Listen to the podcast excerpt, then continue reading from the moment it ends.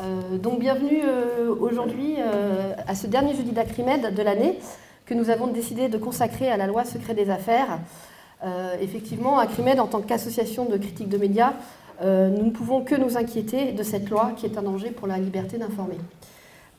effectivement, depuis plusieurs années, on observe une tendance croissante des détenteurs du pouvoir économique à mobiliser les ressources du droit pour dissuader les enquêtes portant sur la façon dont ils mènent leurs affaires et soustraire ainsi à l'attention du public des informations d'intérêt général.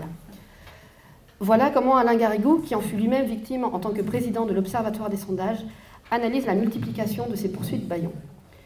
Cette stratégie consiste pour des citoyens riches ou des entreprises à attaquer leurs critiques sur le terrain judiciaire. Rejouant la partie du pot de fer contre le pot de terre, ils tentent ainsi d'imposer à leurs adversaires des frais judiciaires démesurés. Quant à eux, ils ne risquent pas grand-chose, puisque leur fortune leur permet de perdre en justice. Ils soulignent le danger de s'en prendre à eux, même avec de bonnes raisons. Or, la loi dite secret des affaires, en cours d'adoption au Parlement, pourrait offrir une arme juridique supplémentaire à tous les adeptes de ces poursuites baillons. En effet, comme souligne la pétition lancée par le collectif Stop Secret des Affaires, cette loi, est en l'état euh, lourde de menaces pour la liberté d'informer. Pour comprendre, et euh, pour, comprendre comment et pourquoi cette loi constituerait une entrave à la liberté d'informer, nous recevons Olivier Petitjean, journaliste à Basta, en charge de l'Observatoire des multinationales, et Laura Rousseau, chargée de programme flux financiers à l'association Sherpa. Ce qu'on vous propose, euh, c'est que Olivier Petitjean euh, vous présente dans un premier temps les origines de la loi secret des affaires, puis Laura précisera les amendements proposés par le collectif Stop Secret des Affaires pour empêcher cette loi de, enfin de venir. Et Olivier finira par présenter les menaces de la liberté, euh, sur la liberté d'informer. Et bien entendu, il y aura un tour de questions euh, avec la salle auquel nos invités pourront bien entendu répondre. Et je vais donc laisser la parole à Olivier. Merci. Ça marche pas. Ah, ah pardon. C'est bon, excusez-moi. merci beaucoup, donc merci de l'invitation. Euh, donc effectivement, on est en une période où la loi de transposition de la directive sur le secret des affaires en France est sur le point d'être votée. Euh, Laura en donnera plus de détails. Et c'est un peu un côté euh, inéluctable. On a cette directive européenne, on n'a pas d'autre choix que de la transposer. Donc on va en discuter tout à l'heure. Mais je pense que c'est intéressant de, comprendre d'où vient cette, cette loi et cette directive parce que c'est vraiment un exemple euh, flagrant de la manière euh, dont, se font certaines lois en France et en Europe actuellement. Donc d'un côté, on est toujours impressionné par la capacité des lobbies à empêcher les réformes qu'ils n'aiment pas, par exemple l'interdiction du glyphosate. Euh, on y revient toujours, on en parle depuis des années, et puis ça marche jamais, il y a toujours un truc qui bloque à la fin. Là, on est un peu le côté inverse de cette puissance des lobbies, c'est leur capacité à imposer quelque chose à l'agenda législatif dont personne n'a besoin en fait. Parce que euh, dans le droit français européen, il existait déjà de multiples formes de protection euh, des acteurs économiques contre euh, ce qui est visé par le secret des affaires en théorie, c'est-à-dire l'espionnage industriel, etc. Il y a, des lois sur, contre l'espionnage industriel, il y a des lois sur la préservation de la propriété intellectuelle. Dans les lois sur le droit à l'information et à l'accès aux documents administratifs en France et en Europe, il y a des exceptions depuis les années 70-80 sur le, le, secret commercial. Donc le droit existait déjà pour, euh, pour protéger les entreprises des cas d'espionnage industriel. Et euh, dans leur argumentaire, euh, ils ont donc les lobbies, je vais revenir un peu sur le, détail de l'historique, ont poussé et ils n'ont jamais été capables de mettre en avant des exemples concrets où l'absence d'un droit sur le secret des affaires avait empêché de poursuivre un cas d'espionnage industriel. Il n'y avait aucune base dans la jurisprudence, dans l'historique substantiel, où il y avait, qui justifiait le fait qu'il y avait besoin d'une nouvelle loi. Ils disaient il y a besoin d'une nouvelle loi, il y avait besoin d'une nouvelle loi, mais ils ont jamais, euh, ils ont donné quelques exemples, mais qui ont été très facilement démontés, le cas d'espionnage industriel de Michelin, etc. Mais c'est vraiment une capacité frappante et vraiment euh, un peu effrayante de, mettre quelque chose à l'agenda et de l'imposer et de finir euh, maintenant en juin 2018 par à ce que c'est un caractère quasi inévitable, alors qu'il n'y avait pas le besoin. Euh, donc, revenons sur le processus. Il faut savoir que donc, cette loi sur le secret des affaires, ça vient d'une directive européenne, mais elle a quand même, euh, il faut l'avouer, été inventée en France par des Français. Euh, en fait, ça fait depuis au moins le début des années 2000 qu'il y a un petit milieu qui se revendique de l'intelligence économique, des, des, experts économistes à mi-chemin entre les spécialistes de géopolitique, etc., qui ont une vision de l'économie de la compétition mondiale très, très marquée, de, concurrence mondiale, etc., où leur grande théorie, c'est qu'il fallait protéger l'industrie française nationale contre contre les méchants américains, les méchants chinois, les méchants russes, etc. etc. Mais c'était un tout petit milieu avec euh, cette vision du monde très marquée qui a formulé cette, euh, cette notion, qui a créé cette notion de secret des, affaires et qui a réussi, enfin, qui a réussi à convaincre des députés. Donc, euh, je ne sais plus exactement la date, mais ça devait être genre 2005-2006. C'est de là que date la première fois où un député a déposé un amendement dans une loi en disant il faut protéger le secret des affaires, etc. Donc ça n'est pas passé parce que ça tenait pas la route une première fois. Ils ont essayé quelques années plus tard une deuxième fois, ça n'est pas passé. Et ils ont essayé le plus récemment en France, en 2015, euh, dans le cadre de la loi Macron, où il y avait le même député, je ne sais plus si c'était un député ou un sénateur d'ailleurs, je n'ai pas passé travailler mes notes, qui a proposé une série d'amendements protégeant le secret des affaires dans la loi Macron. Et vous vous en souvenez peut-être, c'est la première fois où il y a eu une vraie, levée de bouclier, euh, notamment euh, du milieu des journalistes d'investigation en France, en disant non. C'est une loi liberticide qui nous menace, qui menace les lanceurs d'alerte. Emmanuel Macron, à l'époque ministre de l'économie, a reculé, les a rencontrés dans son cabinet, a reculé en disant oui, d'accord, j'ai compris, on, laisse tomber l'amendement, mais euh, ne vous réjouissez pas trop vite euh, parce qu'en ce moment il y a une directive euh, qui se discute au niveau européen. Et c'est la première fois en fait qu'on a appris, que la société civile a appris qu'il y avait cette directive qui se discutait au, niveau européen. Parce qu'un des problèmes avec le lobbying à Bruxelles, je ne vais pas m'étendre là-dessus, ce n'est pas le sujet, mais c'est que en fait, la Commission européenne prépare euh, les propositions de directives souvent dans une grande opacité, en consultant les milieux économiques, sans consulter la société civile, ni les parlementaires, ni même les gouvernements. Donc on apprend, euh, et c'est un peu ce qui fait ce caractère euh, d'inévitabilité, c'est qu'on apprend très tard qu'il y a ce projet de directive, et on, en, est au point où on ne peut même plus questionner le fait qu'il y ait besoin d'une directive. C'est plutôt l'aménager pour pas que... Etc. Mais le, pouvoir de dire il faut faire une directive sur ce sujet, il est à la Commission, et la Commission, c'est un, organe euh, politique qui est euh, quand même euh, qui est très preux de redevabilité démocratique directe. Donc, et en l'occurrence, a une ONG bruxelloise spécialisée dans la surveillance des lobbies qui s'appelle Corporate Europe Observatory, vous connaissez peut-être, qui a fait vraiment un travail de fond sur l'origine de cette directive et qui a montré que cette directive, elle n'a pas, c'était pas l'idée de la Commission européenne, c'était un groupe d'entreprises qui se sont mis ensemble avec un cabinet d'avocats d'affaires qui ont créé une petite coalition qui s'appelait la Trade Secrets and Innovation Coalition. Et ces entreprises, il y avait beaucoup d'entreprises françaises, il y avait Alstom, il y avait Michelin, il y a des entreprises américaines, et qui ont euh, commencé à travailler la commission au corps euh, au début des années 2012-2013 euh, en disant, les rencontrant, il faudrait faire cette directive. Et ils ont réussi petit à petit à imposer ça dans l'agenda législatif. Et c'est eux qui ont formulé en fait ce, projet de directive. Et, quand c'est arrivé en 2015-2016 euh, devant les instances, euh, enfin dans le débat public et le débat politique euh, européen, c'était trop tard parce que le jeu de force à Bruxelles fait que, bon, comme j'ai dit, on ne peut pas revenir sur le, fait qu'il y ait besoin d'une directive, mais, mais il faut, on peut juste l'amender un peu, introduire des protections. Alors, on, reviendra plus tard en conclusion sur pourquoi, s'il n'y avait pas un besoin réel d'avoir un texte comme ça, à quoi ça correspond. Je pense que vraiment le, but du jeu, le but du jeu pour euh, ces industriels, il a toujours été clair, c'est euh, renverser, euh, enfin c'est la phrase qu'on utilise tout le temps, mais elle est vraie, c'est faire en sorte que le secret soit la règle et, l'information l'exception. Alors que avant, cette directive, ce n'était pas le cas, c'était le secret qui était l'exception et l'information la règle. Et, et, je pense qu'un des facteurs, mais on va y revenir peut-être dans la discussion, qui a vraiment joué pour convaincre les politiques, c'est c'est dans un contexte économique où euh, les pouvoirs publics euh, n'interviennent plus dans l'économie, où c'est le règne d'une idéologie libérale de laisser faire, etc. Donc, il y avait, en l'absence de politique industrielle euh, au niveau français, mais aussi au niveau européen, c'est vraiment les politiques avaient l'impression qu'ils faisaient quelque chose pour défendre leurs entreprises. L'idée, ah oui, bon, on fait le secret des affaires, c'est pour protéger nos entreprises européennes et nos emplois contre les concurrents chinois, nord-américains, etc. Donc c'est vraiment voir ça dans ce contexte, c'est une manière de dire oui, on protège nos entreprises euh, à bon compte. Et c'est une manière aussi pour, euh, je pense, beaucoup d'industriels européens de ne pas regarder en face. Bon, je, là, je m'étends un peu trop, je suis désolé. Mais le fait que s'il y a un problème de désindustrialisation en Europe, il est aussi le fait des stratégies des industriels européens, de délocalisation, euh, de distribution de dividendes.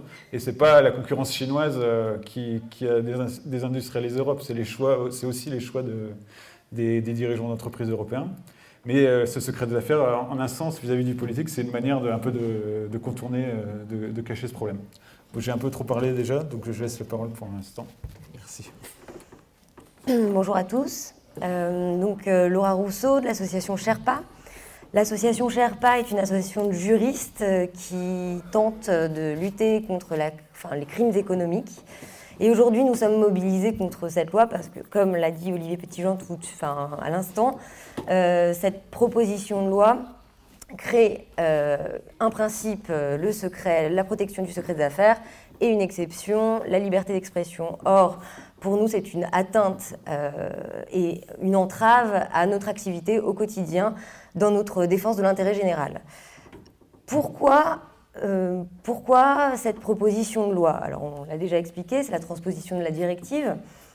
Euh, c'est aussi combler, soit dit, enfin, c'est ce qu'on nous explique, combler un vide juridique, car il n'existe pas actuellement en France de définition légale du secret des affaires.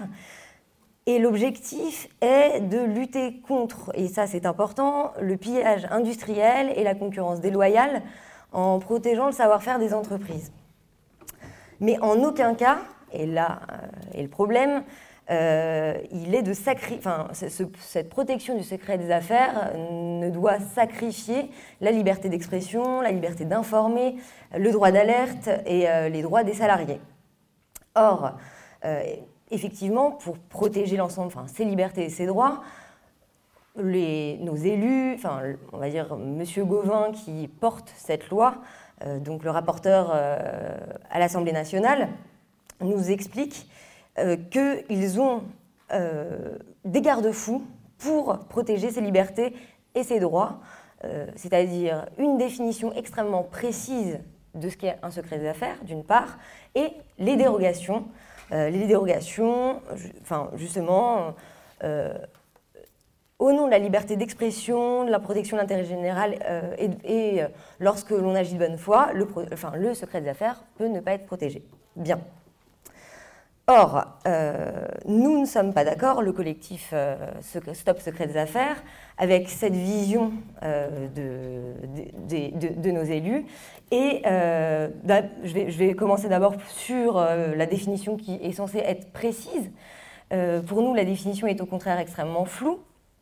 Euh, par exemple, l'article L151-1 du Code de commerce, en tout cas qui est proposé par cette, enfin, par cette proposition de loi, euh, parle par exemple d'un secret protégé.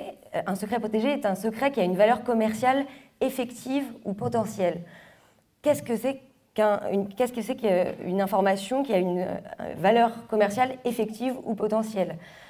Pour nous, euh, cette définition est floue. Il y a une incertitude des informations internes d'une entreprise qui serait susceptible d'être considérée comme secret des affaires. Et euh, ça contrevient nécessaire, et, nous trouvons ça flagrant, au principe constitutionnel de clarté et d'intelligibilité de la loi. Il appartiendra au juge, au cas par cas, de préciser quelles sont les informations protégées et lesquelles ne le sont pas.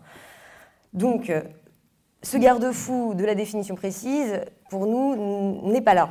Le, la deuxième, euh, le deuxième garde-fou, donc les, dérogations, le problème, et peut-être que tu y reviendras après, euh, c'est que, en gros, la protection du, il y a des exceptions à cette protection du secret des affaires. C'est l'article 151-6 du Code de commerce, du peut-être futur Code du commerce, enfin peut-être futur article 151, enfin bref, c'est compliqué. Et donc, euh, il y a entre autres la liberté d'expression et la protection de l'intérêt général quand on est de bonne foi. Euh, le problème ici est double, c'est-à-dire que ce système de dérogation ne permet pas de protéger les personnes qui ne sont pas mentionnées euh, dans cet article, et ensuite elle contraint aux personnes mentionnées de devoir justifier leur qualité devant un juge. Et c'est là, euh, peut-être qu'on peut rebondir sur le problème des poursuites Bayon, euh, c'est-à-dire que enfin, nous, par exemple, ONG ou journalistes, lanceurs d'alerte, on va dénoncer, on va divulguer des euh, problèmes, des, informations sensibles pour révéler des pratiques fiscales douteuses d'une entreprise, par exemple. L'entreprise pourra nous poursuivre devant les juridictions civiles ou, ou, le tribunal de commerce. Mais peut-être qu'on ne sera pas condamné grâce à ces dérogations, mais le simple fait d'être poursuivi va nous dissuader de faire notre travail. Et c'est, encore une fois, tout le problème des poursuites Bayon. je ne sais pas, peut-être que tu veux en dire plus sur les poursuites Bayon bah, Je vais en parler tout à l'heure. D'accord, bon, bah, je continue.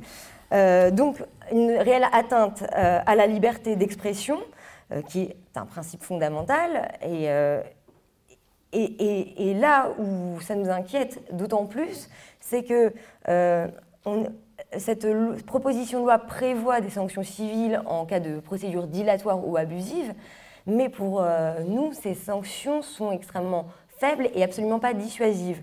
Euh, on, prévoit une amende de 60 000 euros pour les personnes physiques ou morales lorsque elles, vont justement utiliser le secret des affaires euh, mais de façon euh, abusive, et, donc détourner euh, la, procédure pour nous faire taire.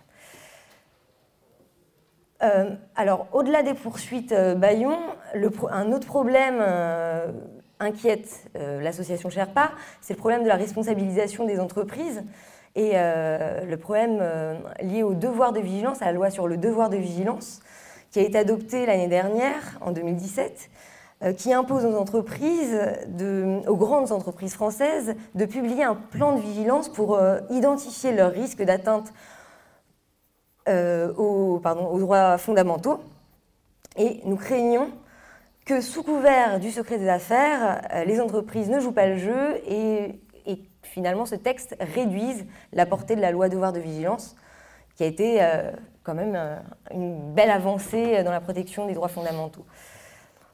Donc beaucoup, beaucoup d'inquiétudes. Nous avons tenté, avec euh, le collectif Stop Secret des Affaires, d'alerter à la fois les députés, les sénateurs, le gouvernement, le président de la République aussi, en leur proposant de restreindre le champ d'application de cette proposition de loi au seul euh, champ concurrentiel, pour en revenir bah, on va dire, à l'objectif premier euh, de, de, bah, de, de, la protection du secret d'affaires, c'est-à-dire éviter le pillage, euh, industriel et euh, la concurrence déloyale des entre, entreprises.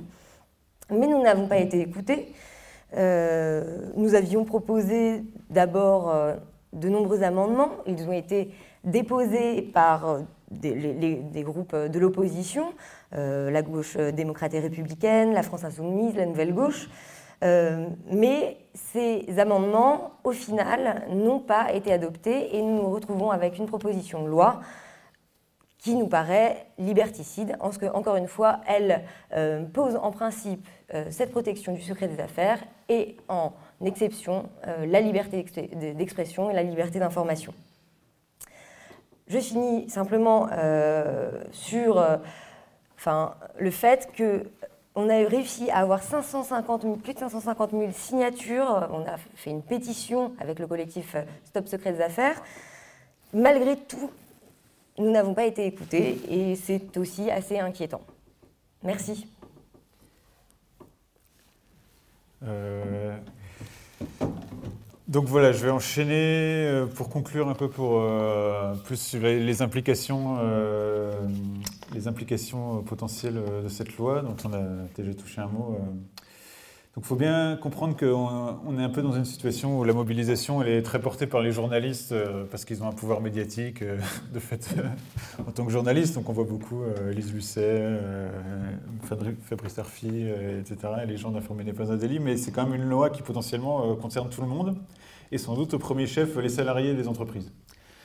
Euh, et parce qu'on est vraiment dans un contexte euh, où non seulement, et j'y reviendrai, euh, les entreprises tentent de verrouiller l'information qui se filtre à l'extérieur sur, sur leurs agissements via les journalistes ou les ONG, mais aussi contrôlent de plus en plus l'information au sein même de l'entreprise, donc à travers des clauses de confidentialité, de concurrence, et, euh, euh, qui empêche la, mobilité, les libertés des salariés et encore plus euh, les libertés syndicales, parce que les, représentants syndicaux au sein de l'entreprise sont de plus en plus soumis à des, à des, contraintes de confidentialité. Par exemple, on parle beaucoup avec la loi Pacte de faire venir plus de salariés, de syndicalistes dans les conseils d'administration des entreprises, mais bon, de fait, ça ne sert à rien. parce que déjà les conseils d'administration n'ont pas beaucoup de pouvoir, les salariés seront minoritaires, en plus tout ce qu'ils apprendront dans les conseils d'administration, ils auront le droit de rien dire. Donc c'est un peu de la poudre aux yeux dans le cadre des, projets de loi que, un des projets de loi que nous prépare le gouvernement. Et, mais ce qu'enseigne ce aussi l'expérience des poursuites Bayon, c'est que ça peut aussi cibler des simples citoyens, des blogueurs, nous, euh, donc à Bastamag, euh, on a été poursuivis, on a eu l'honneur douteux d'être poursuivis par euh, Vincent Bolloré, comme beaucoup de journalistes, donc c'est pas vraiment un honneur. Et en même temps que nous, ils ont, pu, ils ont poursuivi donc Rue 89 qui avait repris notre article dans leur veille, mais aussi des, blogueurs qui avaient qui avait un, petit site euh, qui avait été visité par sept personnes au total, est-il ressorti lors du procès Et, la, personne, euh, voilà, elle s'est retrouvée poursuivie pendant plusieurs années. Parce qu'en fait, euh, on parle de poursuite Bayon, donc c'est, je reviendrai un peu sur les, foulements légaux dans une seconde, mais c'est c'est des procès qui, qui durent. Enfin, en fait, l'essence de ce secret des affaires des poursuites Bayon, c'est la menace. C'est, euh, on va vous mettre, même si vous n'êtes pas condamné à la fin, euh, on va vous mettre sous un procès. C'est des procédures qui durent 3-4 ans. Donc, nous, on a un journal, on a un petit média associatif, mais bon, on est, on est quand même relativement solide, mais on n'est pas Mediapart, mais on est relativement solide. un blogueur euh, en Mayenne ou dans la Sarthe, ou je ne sais plus d'où il venait, qui se retrouve poursuivi par une grande entreprise comme Bolloré pendant 4 ans et qui doit payer ses frais d'avocat et qui n'est pas sûr de, les, de pouvoir les, les, récupérer à la fin s'il y a poursuite abusive, c'est quand même un truc beaucoup plus intimidant. Donc ça cible pas seulement les journalistes, mais ça cible aussi tous les gens euh, partout qui, euh, qui pourraient relayer leurs informations et ça cible les gens qui pourraient, euh, un riverain d'une entreprise qui pourrait parler de, des conséquences d'une usine à côté de chez lui sur, et sortir des documents. Ça peut cibler tout un, tout un chacun. Euh, donc, pardon, je, me perds un peu dans, le, fil de mon exposé. Donc, pour revenir aux procédures Bayon, donc effectivement, on constate une, euh, multiplication des procédures intentées par les entreprises. Euh, il y en a de plus en plus. Ça vise surtout les journalistes et les ONG, mais pas que, comme je viens de le dire. le droit, et traditionnellement, ça passait par le droit de la diffamation. donc, avec une procédure assez encadrée qui fait que dans bien des cas, le droit de la diffamation est de plus en plus avec Bolloré, on l'a vu dans les récentes décisions, et c'est, à chaque fois il y a eu relax des accusés parce que ça tenait pas la route, et la 17e chambre qui traite les affaires de diffamation, à force de voir euh, des plaintes de Bolloré, ils commencent à avoir déjà vu ça, ils ne les prennent plus trop au sérieux. Donc ce qu'on voit, et c'est effectivement euh, dans ce cadre que s'inscrit un peu le secret des affaires, c'est les entreprises qui essayent de trouver d'autres biais pour poursuivre euh, pour poursuivre des ONG ou des journalistes. Donc ça peut être atteinte à la présomption d'innocence, vous avez vu à Sherpa, dénigrement, euh, harcèlement. Euh, donc, euh, et puis, l'autre tendance qu'on voit, c'est de cibler de plus en plus les individus. Donc là, la plainte de Vinci contre Sherpa, suite à une plainte de Sherpa pour des faits de, travail forcé sur les chantiers au Qatar, de migrants sur les chantiers au Qatar. Ils ont ciblé non seulement Sherpa, mais ils ont ciblé la salariée de Sherpa qui avait porté la plainte, etc. etc. Donc, Il y a eu six procédures. Voilà, en demandant 100 000 euros, 200 000 euros. Donc bon, Déjà pour une petite association, c'est beaucoup, mais imaginez pour une salariée d'association, euh, je peux vous assurer qu'elle ne gagne pas 100 000 euros par mois. Euh, et euh, par exemple, Bolloré, donc, Nicolas Vescovaci avait, voulait publier un livre sur lui qui est finalement paru, mais Bolloré a fait une plainte pour harcèlement et il lui a demandé aussi 800 000 euros pour, pour empêcher que son livre soit publié. Donc c'est vraiment. Et ça, ça vient des États-Unis en partie, où on voit des, plaintes de plus en plus fortes avec des sommes de plus en plus importantes. Et Bolloré, euh, à nouveau, euh, dans un... il y a tellement de procès qu'on s'y perd, mais il a fait un autre procès qui vient d'être jugé euh, pour partie contre France Télévisions et un journaliste qui s'appelle Tristan Valex pour un documentaire sur ses activités en Afrique. Et donc il a demandé 450 000 euros en diffamation d'un côté, et il a demandé plusieurs millions d'euros au tribunal de commerce en demandant à France Télévisions pour concurrence déloyale, en disant que France Télévisions avait publié ce documentaire parce qu'il voulait faire concurrence à Canal+, c'était leur concurrent, etc. etc. Et c'est une des craintes qu'on a avec le secret des affaires, c'est que autant, comme je disais, les tribunaux euh, chargés de gérer la diffamation, ils connaissent, euh, il y a un droit bien encadré, ils connaissent, euh, ils se laissent pas facilement avoir. Autant si on va de plus en plus vers les tribunaux de commerce, comme vous l'aurez l'a fait, c'est un risque parce que ces tribunaux ils seront beaucoup plus favorables aux entreprises et ils jugeront sur des critères économiques sur des, et pas sur les critères d'intérêt général, etc. Euh, donc pour terminer euh, cette intervention, effectivement, je pense que euh, cette histoire de secret des affaires s'inscrit dans un contexte où il y a vraiment une bataille autour de l'information sur les entreprises et de la transparence. Et là, on a parlé des mauvais côtés, donc les poursuites Bayon, le secret des affaires. On pourrait parler aussi évidemment de la concentration des médias, du fait que des milliardaires comme Bernard Arnault, Vincent Bolloré décident de couper les pubs dans le monde quand il y a un, reportage qui ne leur plaît pas, etc. Mais c'est aussi faut voir le côté positif des choses quand même. C'est aussi le reflet de, journalistes et d'une société civile euh, qui pose beaucoup plus de questions, euh, qui euh, interroge beaucoup plus ce que font les entreprises, qui révèle des scandales d'optimisation fiscale et d'évasion fiscale tous les ans. tous les ans, il y a des nouveaux scandales mondiaux et en France. Et c'est vraiment, c'est une bataille cette information. Et là, on est vraiment dans une, tendance où justement les entreprises essayent de, de reprendre le contrôle en créant euh, une sorte de, joker. En fait, le secret des affaires, fondamentalement, c'est un joker pour les entreprises. C'est dire, là, je ne veux pas publier d'informations, secret des affaires, là, je ne veux pas obéir à cette régulation, secret des affaires. C'est une manière de dire, euh, c'est une porte échappatoire qu'ils pourront invoquer à, tout bout de champ. Et euh, effectivement, ça a été mentionné sur le devoir de vigilance. Donc, il y a des nouvelles règles où les entreprises sont censées expliquer comment elles font euh, en sorte pour éviter euh, des, abus environnementaux ou euh, de droits humains sur leur chaîne d'approvisionnement dans leur filiale, comme la catastrophe du Rana Plaza au Bangladesh en 2013 où on a retrouvé des étiquettes d'Auchan et Carrefour. Et là, elles pourront, voilà, c'est une menace en disant, bon, bah, elles diront le moins possible, comme elles le font actuellement, pour justement parce que c'est secret des affaires. Ou elles voudront pas parler trop de leurs dépenses de lobbying. Pareil, il y a une nouvelle loi qui a été récemment adoptée où elles doivent publier leurs dépenses et leurs activités de lobbying. Elles vont dire ah non, mais on ne veut pas trop en parler, secret des affaires. Et vraiment, le cœur du sujet, ça reste la, fiscalité. Et parce qu'on a un exemple en ce moment même, euh, justement, du risque de secret des affaires, c'est euh, le reporting euh, financier pays par pays. Je ne sais pas si vous voyez ce que c'est, c'est une revendication qui était pareillement portée par la société civile européenne en disant pour lutter efficacement contre l'optimisation fiscale, l'évasion fiscale, il faut ce qu'on appelle le reporting pays par pays public. Ça veut dire chaque, chaque multinationale, au lieu de pouvoir transférer des fonds tranquillement entre ses filiales euh, à Jersey, euh, aux Pays-Bas ou en Suisse, devra publier combien d'argent elle a dans chacune de ses la liste de toutes ses filiales partout, combien d'argent elle a, combien d'employés, combien de bénéfices, combien d'impôts elle paye. Donc on pourra dire, ah oui, euh, la Société Générale, elle a telle filiale où il y a zéro employé, ils ont 50 millions d'euros de bénéfices, comment ça se fait. Et euh, ça, c'est avec euh, la crise financière mondiale, etc., quand même le souhait de certains États de récupérer comme des rentrées fiscales, c'est quelque chose qui a progressé ces dernières années. Très lentement, mais ça a quand même progressé, c'est ce que je disais. Il ne faut pas voir le côté seulement négatif, on, on arrive à voir, à voir quelque chose, et ça finit par arriver finalement quand même d'une directive européenne, qui, doit prévoir le reporting pays par pays. Il est en train d'être finalisé en ce moment même. Et patatras, qu'est-ce qu'il y a dans cette directive? Il y a, ah ben, si ça atteint au secret des affaires, euh, les entreprises ne seront pas obligées de, publier euh, ces informations. Donc c'est vraiment ce que je dis, c'est un joker qui va pouvoir être invoqué. Et c'est potentiellement très dangereux parce que ça, ça pourrait concerner n'importe quelle régulation environnementale, sociale, fiscale. C'est vraiment, euh, enfin, et je pense que c'est le but du jeu à la base, c'est de, créer ce contrepoids. Euh, il y en a d'autres, il y a les accords de commerce, c'est pareil, ça crée un, joker en disant bah, il y a cet accord de commerce, euh, investissement, donc on ne veut pas respecter cette régulation, machin. Mais ça fait partie de cette entreprise délibérée, mais c'est vraiment ça le danger fondamental du secret des affaires. Voilà.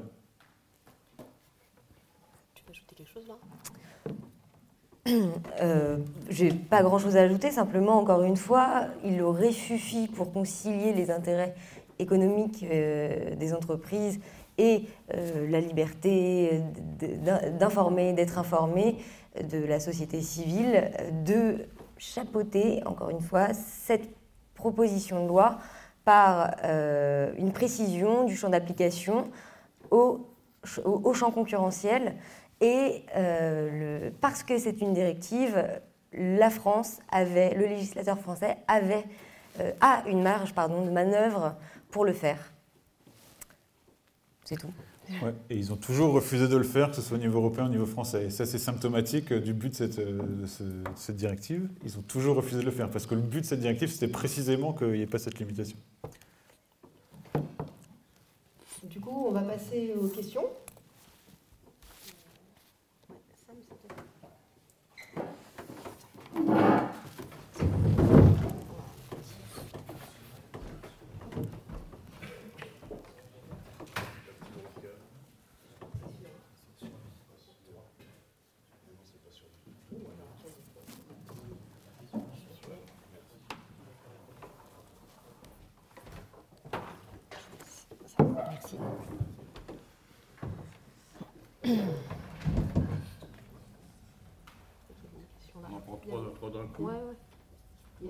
Tous.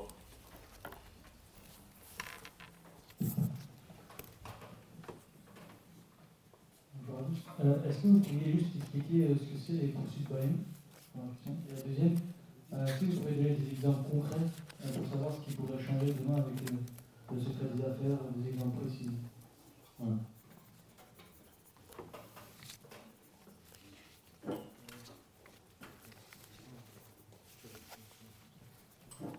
On va faire un peu court, ceux qui sont en ligne, on va venir venir vers moi.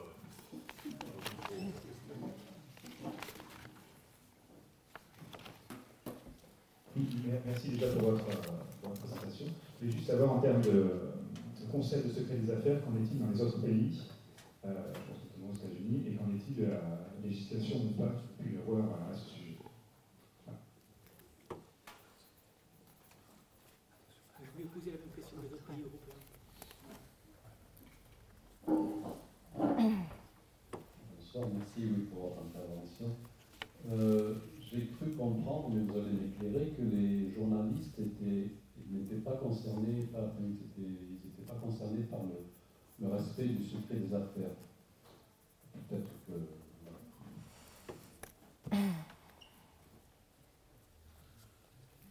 Je laisse répondre au premier tour.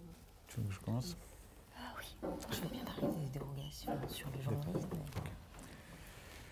Alors, euh, euh, les poursuites Bayon, en fait, c'est tout ce qu'on appelle pour- poursuites Bayon, c'est des poursuites judiciaires qui sont intentées par euh, des entreprises, des élus, en l'occurrence, fait des, puissants contre, euh, contre des gens, donc ça peut être d'autres élus, ça peut être, mais souvent c'est des journalistes ou des associations qui publient des informations euh, dérangeantes sur euh, les conditions de travail chez eux, euh, leur euh, évasion fiscale. euh, leurs pratiques euh, commerciales et euh, en disant euh, qui sont mais qui sont de l'ordre de la critique par exemple en disant oui c'est pas bien de polluer l'environnement c'est pas bien d'accaparer les terres des paysans etc Donc, dont on pourrait penser qu'elles font partie du débat démocratique normal et du droit à la critique mais qui sont des poursuites qui en fait ont, pour but de les, faire taire ou de les intimider en leur faisant peser la menace d'une amende ou d'un démenti. Donc ça peut cibler des journalistes. Donc le budget de Mediapart pour euh, les plaintes en diffamation, euh, c'est euh, plusieurs centaines de milliers d'euros par an. C'est un cas un peu particulier. Et donc ça peut cibler des associations, donc Sherpa a été ciblé plusieurs fois, et des simples citoyens, comme je l'ai dit. Je ne sais pas si ça vous suffit comme définition. Alors, est-ce que, que, le, ce que le secret des affaires pourrait changer? C'est un peu, euh, en fait, euh, comme j'ai un peu essayé de le dire, il y a déjà pas mal de lois dont, euh, que les entreprises peuvent utiliser pour en- enquiquiner leurs critiques. Donc ça, en fait, ça rajoute un, truc supplémentaire. C'est un degré, de, une menace supplémentaire avec la possibilité, par rapport à la diffamation, de, comme j'ai dit, d'aller devant des tribunaux de commerce probablement plus favorables aux entreprises. Donc en fait ça se rajoute à des choses qui existent déjà. Donc c'est juste un facteur et puis on, voit déjà que que tout le monde n'arrête pas. Maintenant ça devient une excuse généralisée. C'est une, une forme de validation aussi euh, du secret des affaires. Donc même avant que ce soit la loi existe, on voit déjà des juges invoquer le secret des affaires ou des choses comme ça. C'est vraiment une forme de validation, euh, de renforcement. Euh, voilà, ça rajoute une, couche d'intimité. Il faut vraiment aussi se rendre compte que les procès, c'est vraiment la, face euh, émergée de l'iceberg. Ensuite, euh, tout ce qu'il y a, il y a tout ce qu'on ne voit pas, c'est-à-dire les menaces contre les salariés, contre les associations qui décident de ne pas parler parce qu'on les menace d'un procès en diffamation, euh, tous les faits dissuasifs qu'aura une loi comme ça sur les salariés qui voudront alerter sur telle ou telle chose ou les, associations qui voudront alerter sur telle ou telle chose. Le procès, c'est la face visible. Ce qu'on ne voit pas, c'est 95%, c'est tous les mécanismes de censure euh, invisible ou d'autocensure euh, qui existent. Alors sur les autres pays, euh, effectivement, c'est une directive européenne, donc tous les autres pays européens sont censés la, transposer. J'ai pas le, compte exact, mais pour l'instant, il y a- très peu de pays qui l'ont transposé. euh, je pense qu'il y a pas mal de pays qui seront en retard. Et malheureusement, d'après ce que j'ai entendu, mais j'ai pas entendu sur tous les pays, il y a quand même beaucoup de cas où on a les mêmes problèmes en France, voire pire. Par exemple, au Royaume-Uni, alors que même qu'ils avaient voté le Brexit et qu'ils étaient prêts à quitter l'Union européenne, euh, le gouvernement a quand même choisi de faire une loi de transposition. euh, ils sont sautés sur celle-là, super dure, donc qui a, qui, a, interpellé, où la société civile s'est un peu mobilisée. Pareil au Danemark. Donc, mais j'ai pas, j'ai pas une visibilité complète de ça. Peut-être que, peut-être que c'est ton cas. Non, j'ai pas non plus une visibilité complète, mais oui, au Danemark, a priori, la transposition a été faite. Par contre, effectivement, la France est un des premiers pays à transposer cette directive. Et encore une fois, tant que l'objectif de la protection du secret des affaires est euh, accompli, finalement, on n'est pas obligé de, euh, euh, comment dire, de adopter une proposition de loi qui reprend mot pour mot la directive. L'objectif est encore une fois de protéger les entreprises contre le pillage industriel et la concurrence déloyale. sur la, alors, il y avait une question, je crois, c'est sur le fait que les journalistes n'étaient pas touchés par cette proposition de loi, alors c'est ce, qu'on est, enfin, ce que j'ai essayé de dire tout à l'heure, en gros, il y a effectivement des exceptions à la protection qui ont été introduites par le législateur et euh, la liberté de la presse euh, en fait partie. Maintenant, euh, rien n'empêchera une entreprise d'attaquer un journaliste sous le couvert du secret des affaires et aux journalistes après de se défendre devant les tribunaux et si c'est un organe de presse, pourquoi pas devant les tribunaux de, commerce euh, pour prouver qu'il agissait bien euh, pour exercer sa liberté d'expression et dans le cadre de euh, la liberté de la presse. Donc on en revient encore une fois au problème des poursuites baillons. Donc si les journalistes sont complètement visés, enfin en tout cas touchés par cette proposition de loi. Je ne sais pas si c'est...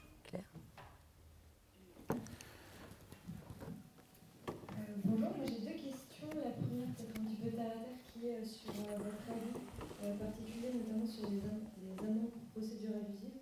Vous l'avez un petit peu évoqué à hauteur de 60 millions d'euros potentiellement.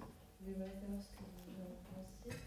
Et ma deuxième question, qui est peut-être un peu plus philosophique, j'ai envie de dire presque, c'est de savoir est-ce que vous pensez qu'on peut finalement vraiment réconcilier le champ économique avec tout ce qui est l'ordre de la morale, on a comme ça, le bien commun, des grands mots qui sont placés un peu au-dessus de tout, est-ce que vous pensez vraiment que c'était possible de réconcilier euh, ces deux domaines hmm. euh, Alors bonsoir, c'est une question un peu bateau aussi, mais qu'on a l'impression qu'on ne peut plus faire grand-chose. Donc vous avez dit la, la pas été écoutée par les malgré le grand nombre de signatures. Les amendements portés par l'opposition n'ont pas été adoptés. Donc, quels sont encore les moyens entre vos mains, entre nos mains, pour que cette loi soit pas adoptée euh, en l'état? Et ensuite, euh, parce que je ne suis pas assez informée, donc je suppose qu'elle est passée euh, donc à l'Assemblée. Donc, est-ce qu'elle est entre les mains du Sénat à l'heure actuelle ou en ce dans, dans, ce processus d'adoption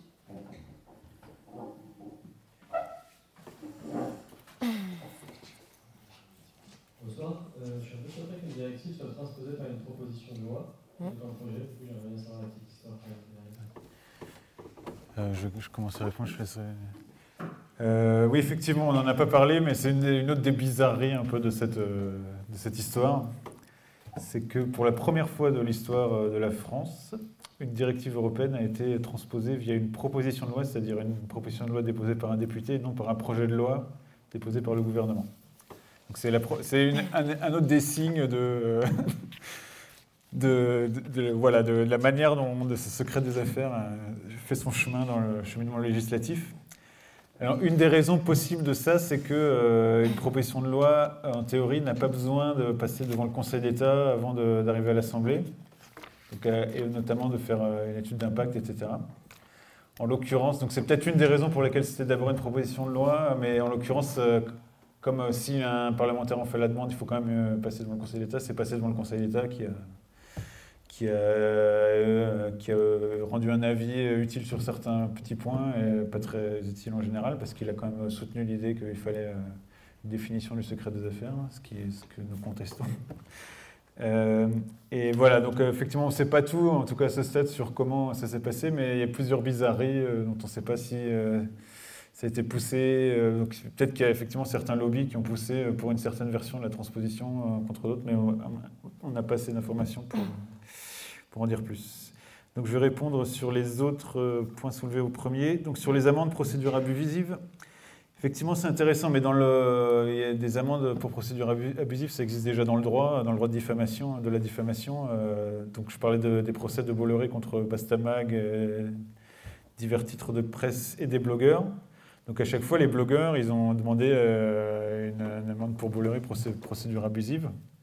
Ce qui paraîtrait de bon sens, parce qu'on ne voit pas pourquoi un groupe comme Bolloré va poursuivre de pauvres gars, enfin de pauvres gars, ils sont très bien, mais qui est vraiment aucun, d'aucune manière n'ont nuit à ses intérêts, euh, même, euh, même pour servir l'intérêt général. Et de fait, euh, les amendes n'ont pas été retenues. Donc c'est vraiment, enfin, d'expérience, c'est très difficile de, faire poursuivre, enfin peut-être que tu me corrigeras, mais c'est assez difficile de faire poursuivre un, un plaignant pour procédure abusive, parce qu'il faut vraiment prouver que c'est abusif. Et de fait, euh, une entreprise peut toujours dire oui, mais bon, ça atteint quand même à notre. Enfin, c'est- je pense que ça va être difficile. Il faudra voir, mais à mon avis, vu l'expérience sur d'autres sujets, ça sera difficile à appliquer. Et sur le fait de réconcilier l'économie et la morale, euh, je pense euh, qu'il n'y aura jamais une réconciliation euh, totale, mais on ne peut pas non plus accepter que d'une certaine manière, le monde économique s'accepte de la démocratie et de certaines considérations morales. Et c'est un peu le risque, c'est ce que j'essaie de dire avec le secret des affaires.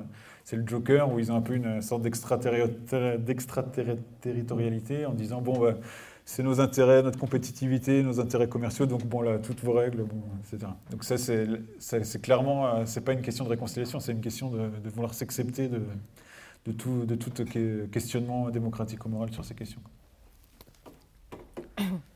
Oui, donc sur la sanction civile, effectivement, euh, c'est difficile de poursuivre pour procédure abusive et de prouver donc, le caractère abusif de la poursuite. Mais encore une fois, il nous semble qu'une amende de 60 000 euros est extrêmement faible. Alors, je précise, hein, c'est en l'absence de dommages intérêts, le montant de l'amende civile ne peut excéder 60 000 euros.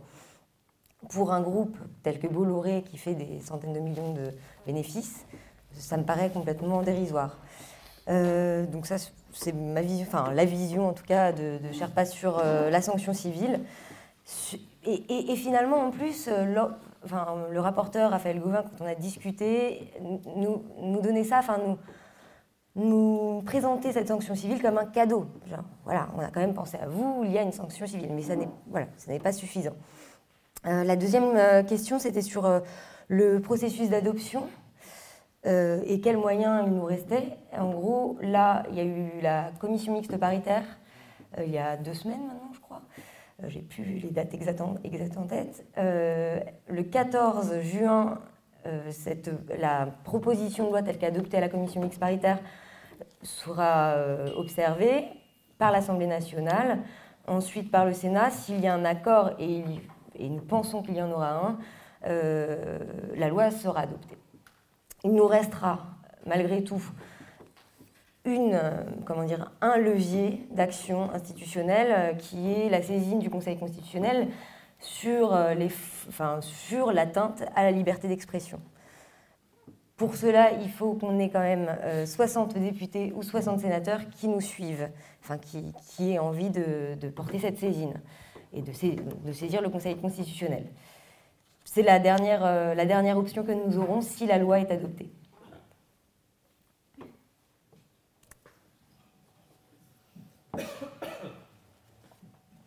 Bonsoir. Vous avez beaucoup parlé du joker euh, secret des affaires que euh, les entreprises peuvent utiliser, et vous venez d'en parler, mais quand on va devant le juge, la liberté d'expression, est-ce que c'est pas plus important que le secret des affaires pour révéler, je sais pas, un scandale sanitaire, écologique, fiscal? Qu'en est-il des futurs Antoine Deltour ou des Est-ce que c'est la prison qui les attend avec le nouveau projet de loi? Voilà ma question.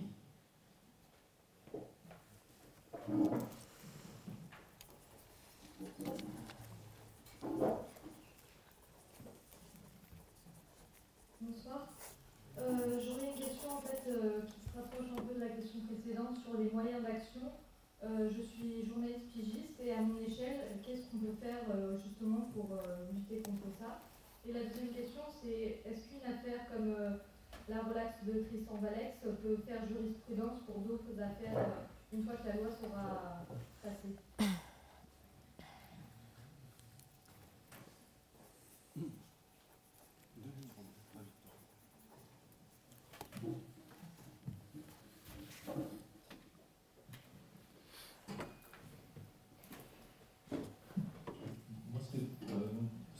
dans le sens de ce que disait Monsieur devant.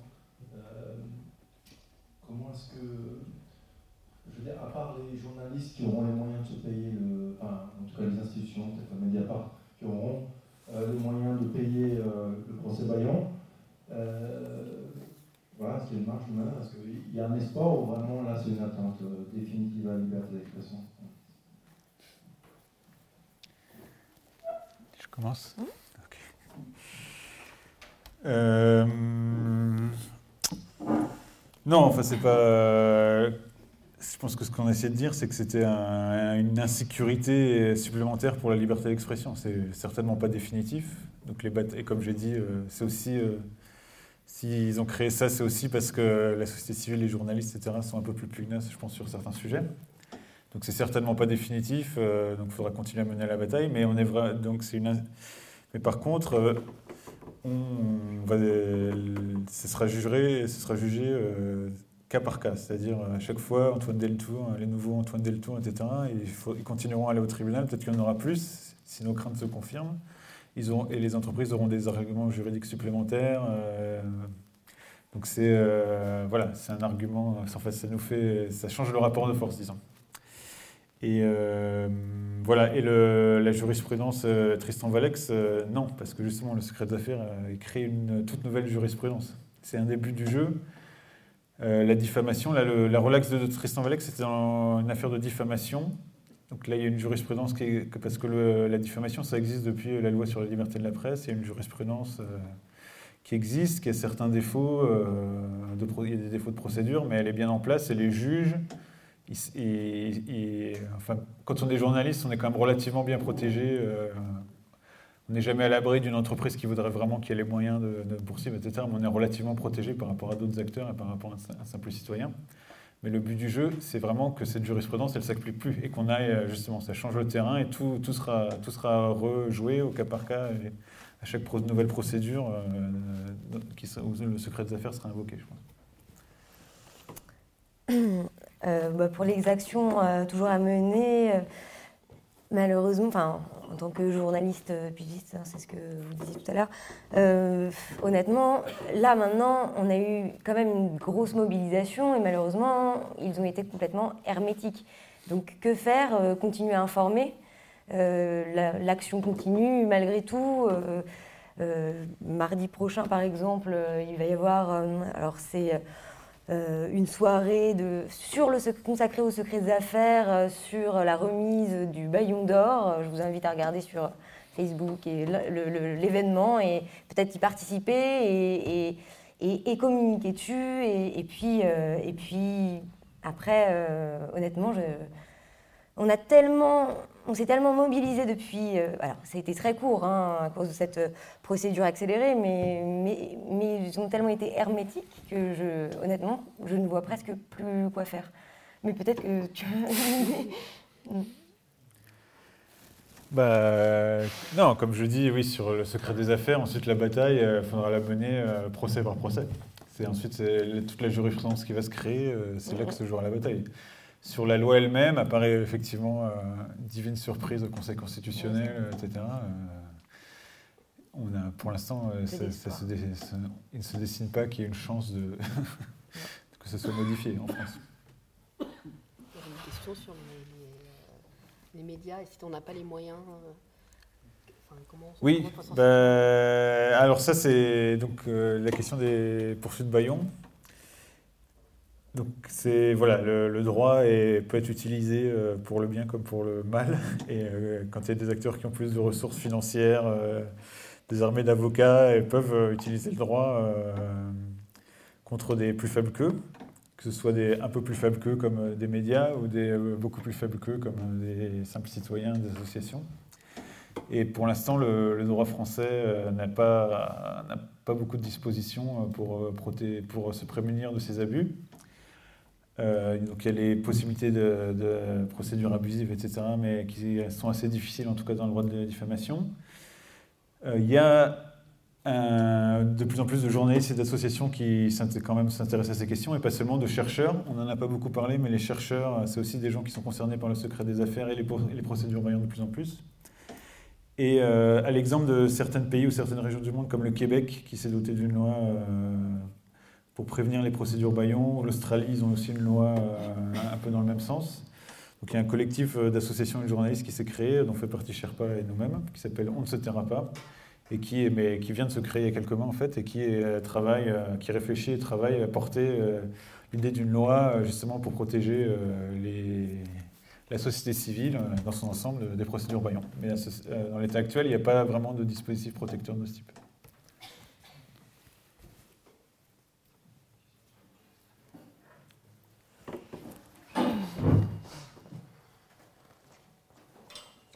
Enfin, il y a plusieurs entreprises qui me, qui me viennent à l'esprit. La première, c'est la marge.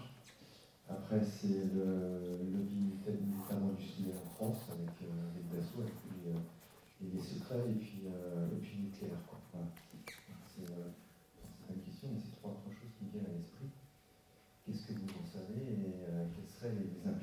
si toutefois la loi passerait sur euh, le secret défense, parce que ça ressemble étrangement au secret défense que vous avez raconté, et euh, le lobby nucléaire en France, qui est quand même quelque chose, un intérêt national absolument euh, incontournable, et puis, de manière générale, sur les intérêts financiers, enfin, financiers, les intérêts, financiers français dans, le monde entier, quand on sait que la vente nombre de notamment centrales implique un transfert de technologie. je ne vois pas vraiment le, comme le secret là-dedans. Enfin, voilà.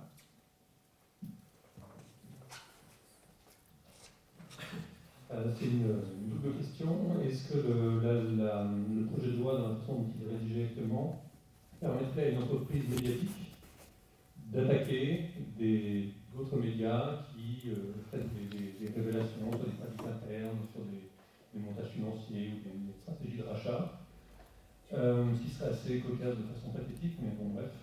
Euh, et puis, dans une autre question, est-ce que les grands médias, comment les grands médias rendent compte de, ce projet de loi, votre connaissance on, on, connaît la, vie de Mediapart, tout ça, mais les, les, grandes entreprises médiatiques, les sons de cloche de relais dans, dans, dans, dans leur page merci.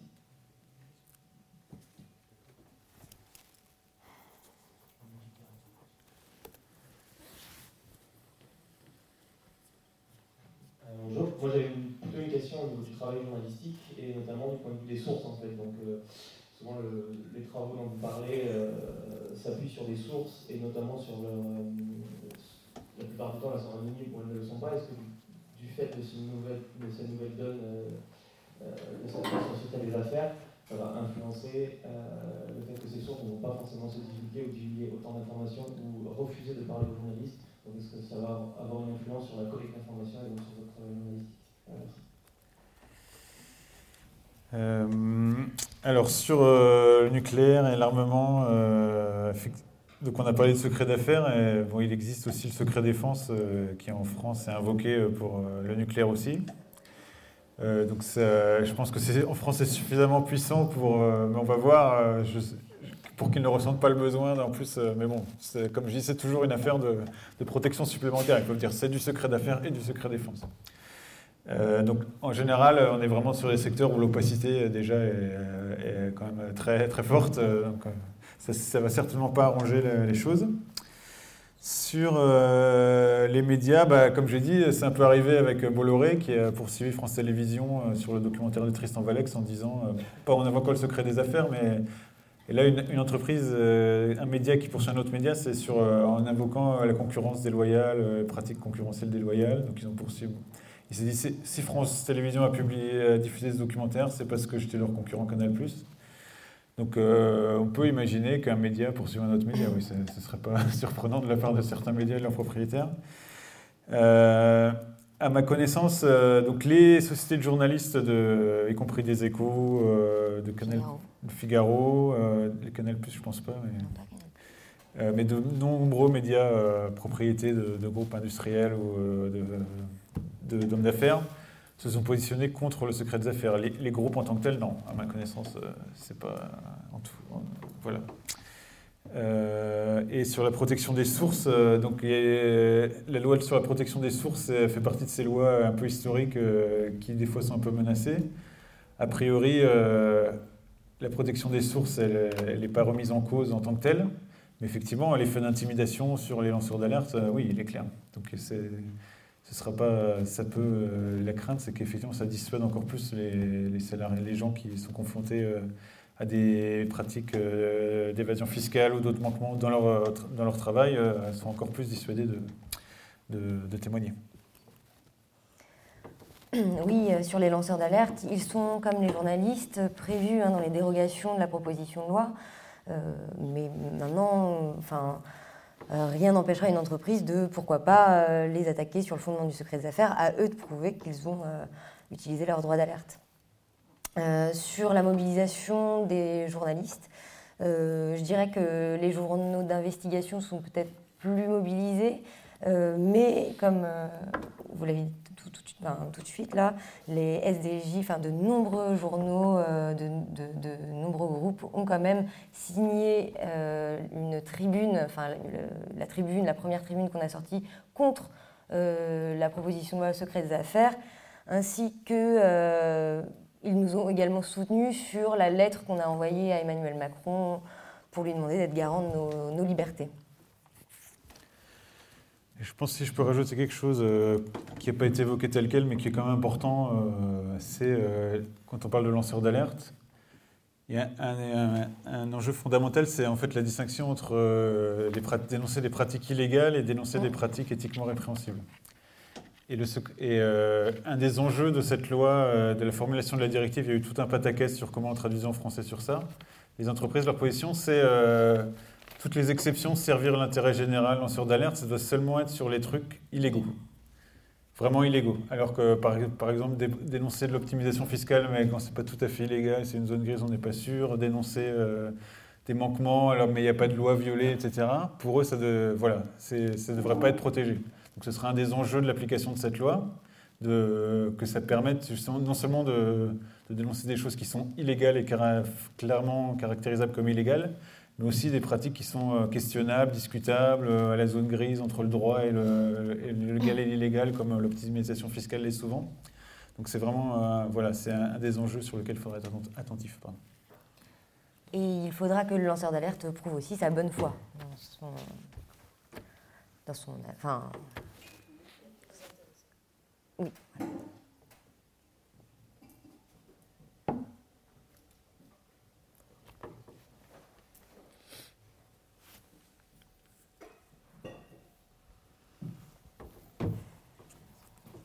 Merci de vos interventions. Euh, est-ce que, euh, c'est peut-être un peu saugrenu, mais est-ce qu'il y aurait moyen de retourner euh, la loi une fois votée contre, contre la loi C'est-à-dire, est-ce que nous, citoyens, on pourrait se référer à la loi pour attaquer une atteinte à nos secrets d'affaires voilà, C'était une question saugrenue.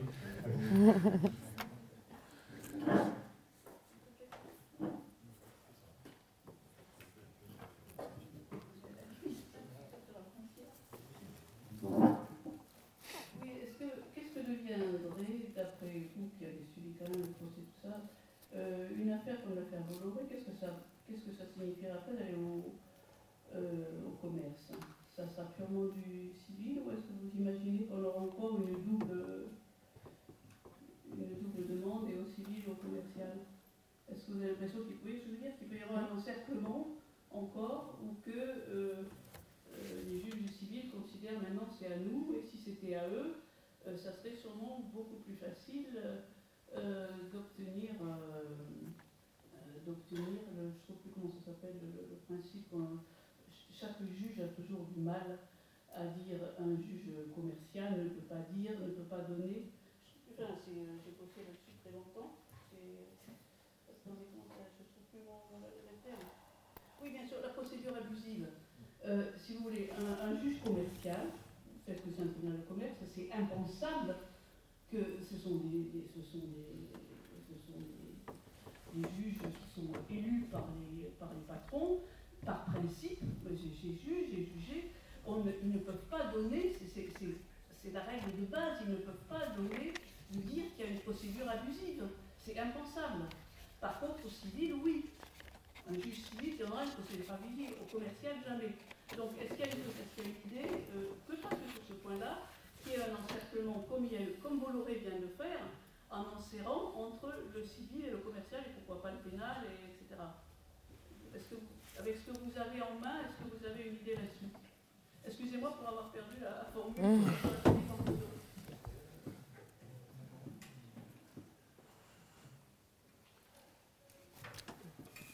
Euh, bah, oui, euh, en fait, il faut voir ça comme une panoplie d'outils euh, pour les entreprises euh, qui peuvent choisir euh, d'en utiliser plusieurs à la fois, comme Vinci l'a fait contre Sherpa, comme Bolloré l'a fait contre Tristan Vex.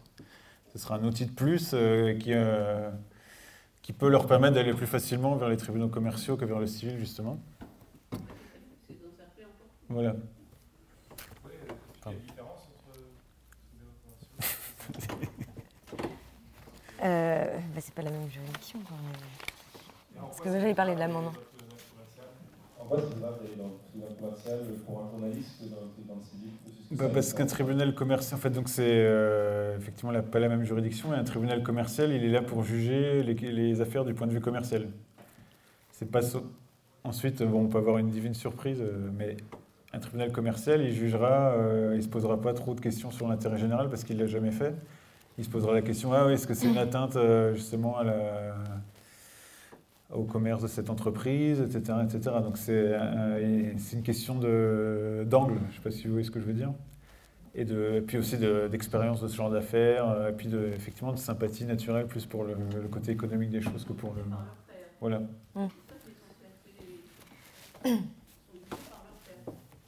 Oui, enfin, avec la loi secret des affaires, par exemple, un organe de presse pourra euh, être poursuivi euh, devant le tribunal, euh, enfin, devant le juge civil ou de commerce. Et effectivement, on dit que le tribunal de commerce est souvent plus favorable bah, Oui.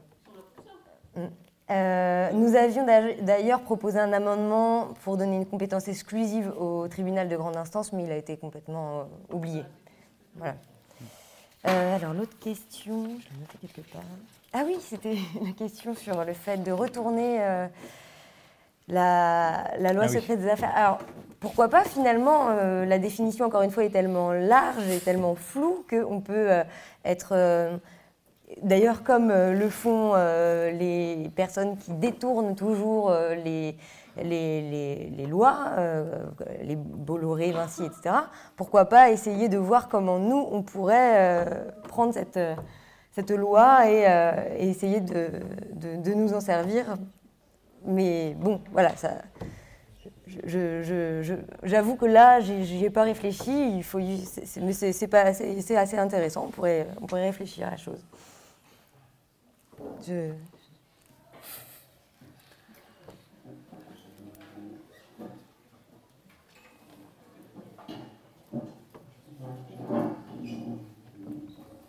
Bonsoir. Comment peut expliquer que les médias dominants aient très peu parlé au final de la loi secret des affaires J'ai l'impression que la Libération, Le Monde, Figaro, comme je le disais, vraiment ont ont très peu parlé par rapport à Mediapart, Basta ou autre. Et même de manière générale, euh, j'ai l'impression que si on faisait un petit sondage de rue, la majorité euh, des personnes ne sauraient pas que même il y a l'existence de cette loi, même pas le contenu, mais que une loi est en train d'être votée.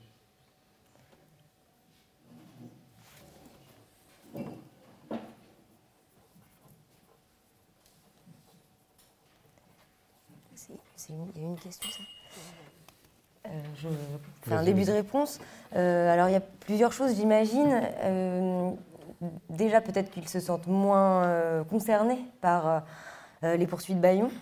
Ça, c'est une première chose que, par exemple, les journalistes comme chez Bastamag, Mediapart. Ça, c'est une chose. La deuxième, j'ai oublié ce que je voulais dire, mais ça va peut-être me revenir. Ah oui, tout simplement, c'est qu'il y a quand même énormément de sujets en ce moment.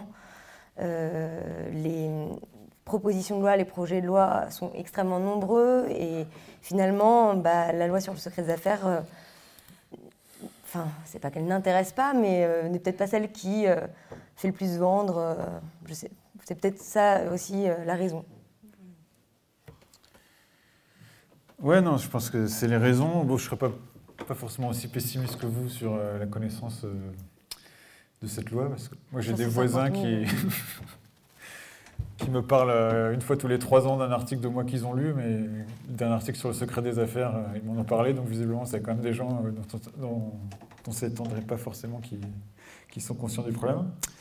Euh, et l'autre aspect, c'est qu'effectivement, les, les- les députés, euh, Raphaël Gauvin, etc., ont été très forts pour dire, euh, enfin, ont réussi à faire passer le message, oui, il y a les exemptions qu'il faut, vous inquiétez pas. Et ils ont un peu endormi, euh, endormi une partie de l'opinion par là.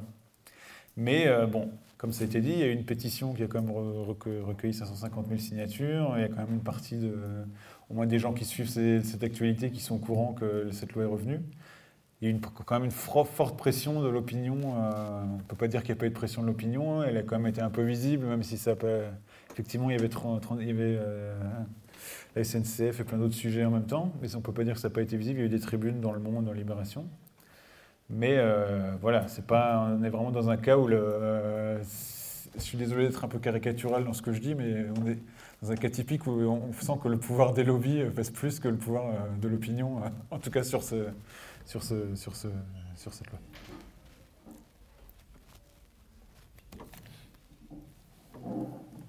Est-ce qu'il y a quelques dernières questions?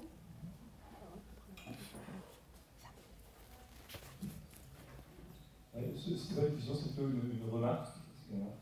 Euh, sur, pour euh, compléter ce, que- ce qui a été un peu dit par rapport au- à, à l'incidence que ce genre de loi peut avoir sur des petits médias, c'est- j'avais un exemple que, que je peux partager. C'est Julien tout à Grenoble, il y a un petit média qui s'appelle Le Postillon qui a été attaqué en justice par, euh, par euh, un élu euh, du, Grand Grenoble. Et ils ont été atta- attaqués sur ce qui a été dit sous la diffamation. Et ils ont gagné le procès sur, sur le fait que ce qu'ils avaient dit était juste, etc. Mais ils ont quand même eu une sanction financière pour, parce qu'il y a certains mots qui, dont le tribunal a jugé qu'ils n'étaient pas euh, conformes on va dire, à la bienséance. je voilà. Donc en fait, cette petite structure qui fait un super travail d'investigation et qui avait a que deux journalistes qui sont euh, qui étaient en contrat aidé, moi à l'époque où je suis ce truc-là, etc., euh, a quand même eu euh, 6 000 ou 9 000 euros de, euh, pénalité financière. Et même si, sur le fond ils ont le procès, ça les a carrément mis en danger. Ont été obligés de faire des soirées de soutien, etc., de, de, remettre en cause leur activité euh, sur le temps du projet, etc. Donc ça montre que même si euh, le droit français est, sur la diffamation, etc., plutôt favorable aux journalistes, ça a quand même une incidence plus sur les petites structures. Et en plus sur le fait qu'il y a un moment, c'est quand même un peu dommageable qu'en tant que média, si enfin, moi je suis jeune journaliste, si un jour je veux créer un média, je dois penser qu'on doit prendre en compte des procédures euh, d'avocats, etc., pour exercer. Enfin, je pense à Médiacité récemment, là, qui sont créés et qui ont, euh, dit que voilà, étaient obligés de prendre en compte ce- cet aspect financier-là pour euh, leur activité. C'est quand même assez grave. c'est juste cette remarque.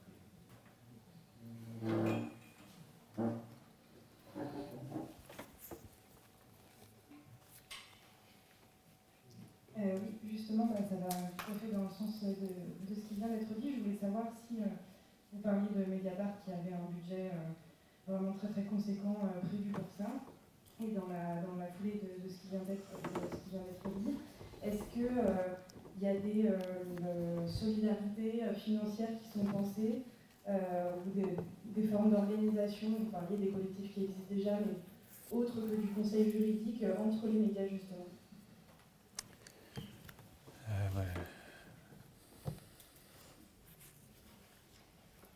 Je me pose une question. Que se passe-t-il si l'accusé, dans une poursuite au baillon, est insolvable? Est-ce qu'on ne peut pas. L'idée, c'est d'organiser euh, du temps pour quelqu'un qui ne sait pas, qui est tranquille et qui attaque Bolloré. Une fois que Bolloré l'attaque en poursuite au baillon, vu qu'il n'a pas d'argent, je ne vois pas comment il peut être impressionné par cette attaque. C'est bon, vous avez trouvé la solution à tous nos problèmes. Euh, Oui, alors je ne veux pas minimiser euh, l'influence euh, des procédures Bayon sur les petits médias en disant euh, nous, on n'est pas un média énorme, on est 8 équivalents temps plein.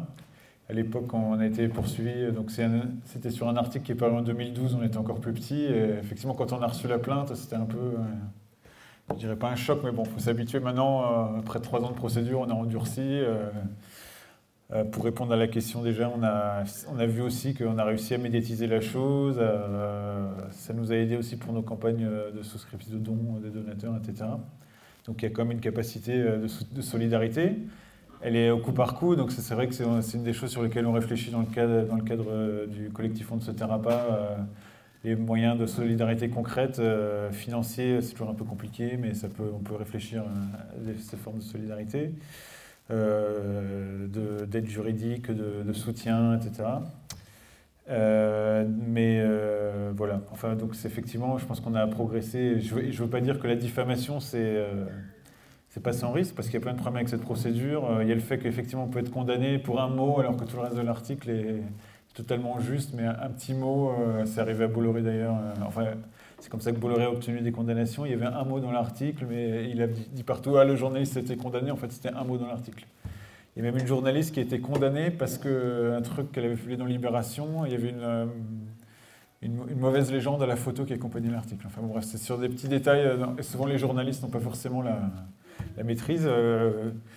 c'est une des limites. Une, autre limite de la diffamation, c'est, mais qui est importante, c'est qu'on va au procès quoi qu'il arrive. C'est-à-dire, euh, bon, sauf s'il y a vraiment une erreur flagrante de forme, mais à partir du moment où il y a diffamation, un petit blogueur comme ça, il poursuit par Bolloré, il est sûr qu'il en a pour au moins deux ans et qu'il va passer en procès au moins une fois, voire deux fois s'il appelle. Donc il n'y a pas moyen, euh, dans l'état actuel du droit, qu'un juge euh, dise bon là, cette plainte c'est n'importe quoi, on la, on la, classe ensuite. Enfin, ça n'existe pas, c'est pas cette procédure. Je ne suis pas juriste, donc j'espère que je dis pas trop de bêtises. Dans les services juridiques, chez Bolloré comme chez Bouygues, c'est dans le service juridique que tout démarre. Ça veut dire que tout texte, tout est, enfin, tout est regardé d'abord en service juridique. Et ce n'est pas une revue de presse pour euh, professionnels, c'est d'abord une revue de presse pour voir les attaques qu'on peut faire chaque jour. Mm -hmm. Les juristes, ils ne font que ça dans, dans toutes les grandes boîtes. Donc avec le secret des affaires, ils vont pouvoir embaucher. Si vous ne pouvez pas être Avocat. Oui, c'est ça. Oui, effectivement, euh, ils sont de plus en plus imaginatifs et puis euh, ils travaillent vraiment euh, pour imaginer toutes les possibilités pour finalement faire taire les personnes qui tentent bah, d'informer le citoyen et mais aussi, par exemple, les chercheurs, on en a parlé tout à l'heure, les universitaires qui s'intéressent à, à, des informations qui peuvent être sensibles. effectivement, nous aussi, chez Sherpa, on est une petite association, on est six personnes. Euh, et là, euh, donc encore une fois, Vinci a euh, lancé six procédures contre l'association, contre l'association en elle-même, mais aussi contre les salariés. C'est très enfin, compliqué, c'est une pression financière. On n'a pas les moyens hein, de, faire face à, à, à, des entreprises de cette taille. Et puis, et puis c'est aussi une pression psychologique.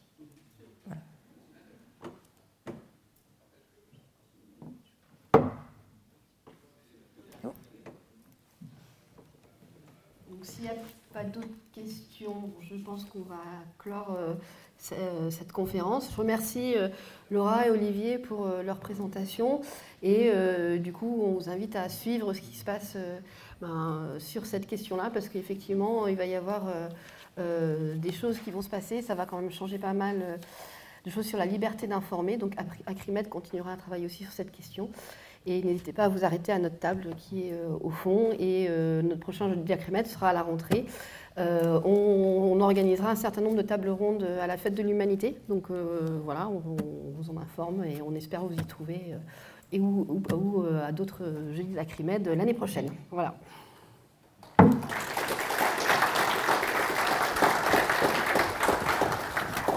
Merci. Ça vous a. Oh,